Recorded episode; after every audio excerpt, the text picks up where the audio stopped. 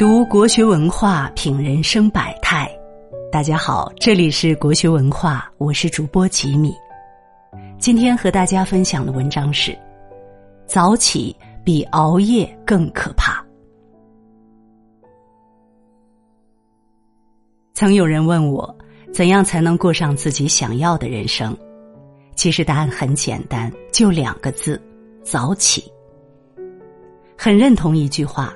早起是自律的低配，而自律则是成功的标配。每一个清晨都是一次新生，坚持早起就是走出平庸的第一步。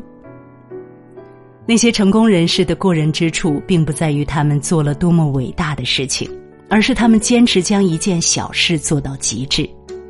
早起就是这样的小事。时间是公平的，精彩纷呈的一天不会等待一个熬夜晚睡的人，注定不凡的一生永远属于自律早起的人。你发现了吗？这个世界正在偷偷奖励早起的人。早起的人掌控时间，你有多自律就有多自由。中写道：当你失去了时间的掌控权。生活也就失去了平衡。生活真正的高手都懂得抓住时间，毕竟早起的人生真的太赚了。还记得我刚辞职那会儿，没了上班的约束，变得极其没有时间意识。晚上熬夜追剧，一部接着一部的看，经常凌晨三四点还没有入睡。到了早上，根本不愿意起床，肚子饿得咕咕叫，还赖在床上。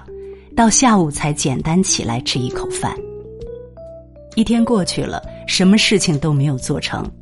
看见朋友圈里有人外出旅游，有人自律读书，心里说不出的滋味。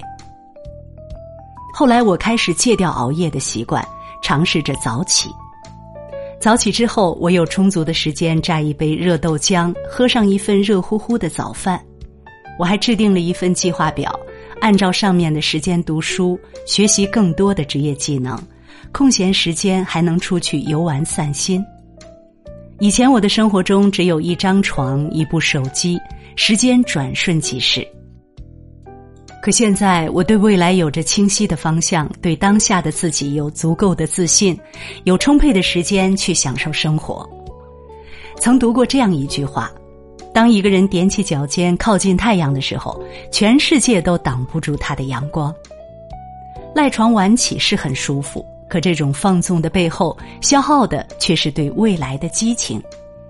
反观沐浴晨光的人，不仅能感受当下的幸福，更能遇见全新的自己。早起提升了生活质量，加深了生命的体验。早起的人掌控健康。冯唐曾说过：“身体是老天白白给你的，但不是让你用来白白糟蹋的。”很多人都没有意识到，熬夜晚睡的两分钟，换来的可能会是急诊室里的两小时。网友卡卡曾分享过一段挣扎在生死线上的故事。工作日的时候，他长期熬夜到凌晨，就算是放假都会熬到两三点钟才睡。有天晚上，他聚餐到很晚，到家后玩了会儿手机，睡觉的时候已经一点半了。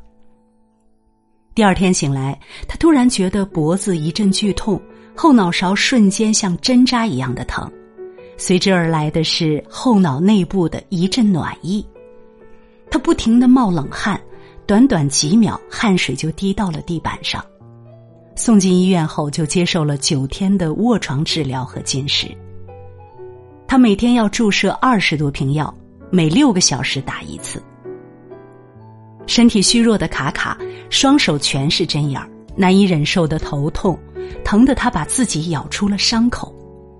不过好在最后他逃过一劫，保全了性命。卡卡说。熬夜的伤害其实长期潜伏在你的身体里，你永远都不知道什么时候会爆发。晚睡不起，看似享受到了更多的时间，其实是在透支自己余下的生命，不值得，更没有必要。要知道，熬夜带来的快感早起也能给予你；熬夜造成的伤痛，早起都能治愈。其实，人活着最好的养生方法就是早睡早起。你的身体状况都是过去的每一天亲手塑造的，戒熬夜、早起床，就是对自己最好的珍惜。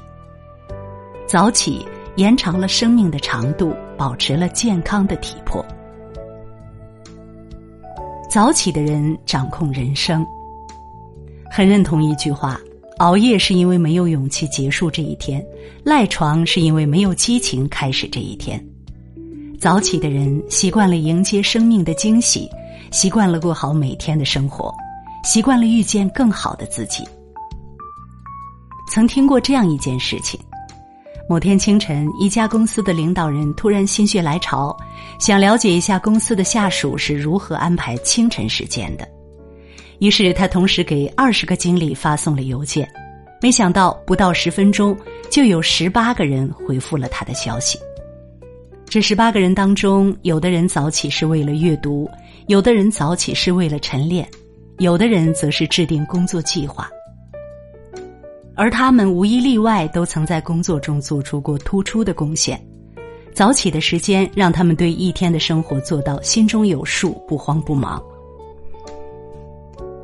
梁实秋说道：“偎在被窝里不出来，那便是在做人的道上第一回败绩。”试想一下，当你七点起床，你的人生就已经开始了；而有的人直到十一点还在赖床不起，差距也正因此拉开。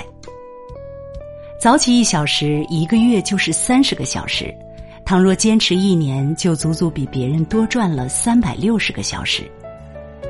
一个人吃不了自律的苦，终究还是会吃平庸的苦。晨起的时光正是一生的缩影，一个人未来的模样就藏在他对待早晨的态度里。早起唤醒了生命的斗志，赢得了更好的前程。如果你问一个人早起给他带来了什么改变？他会回答说：“吃上了一顿丰盛的早餐，享受到了清晨的暖阳，做事不再又慌又忙。”可如果你问一个人熬夜晚起给他带来了什么改变，他的回答可能只有多看了一部电视剧。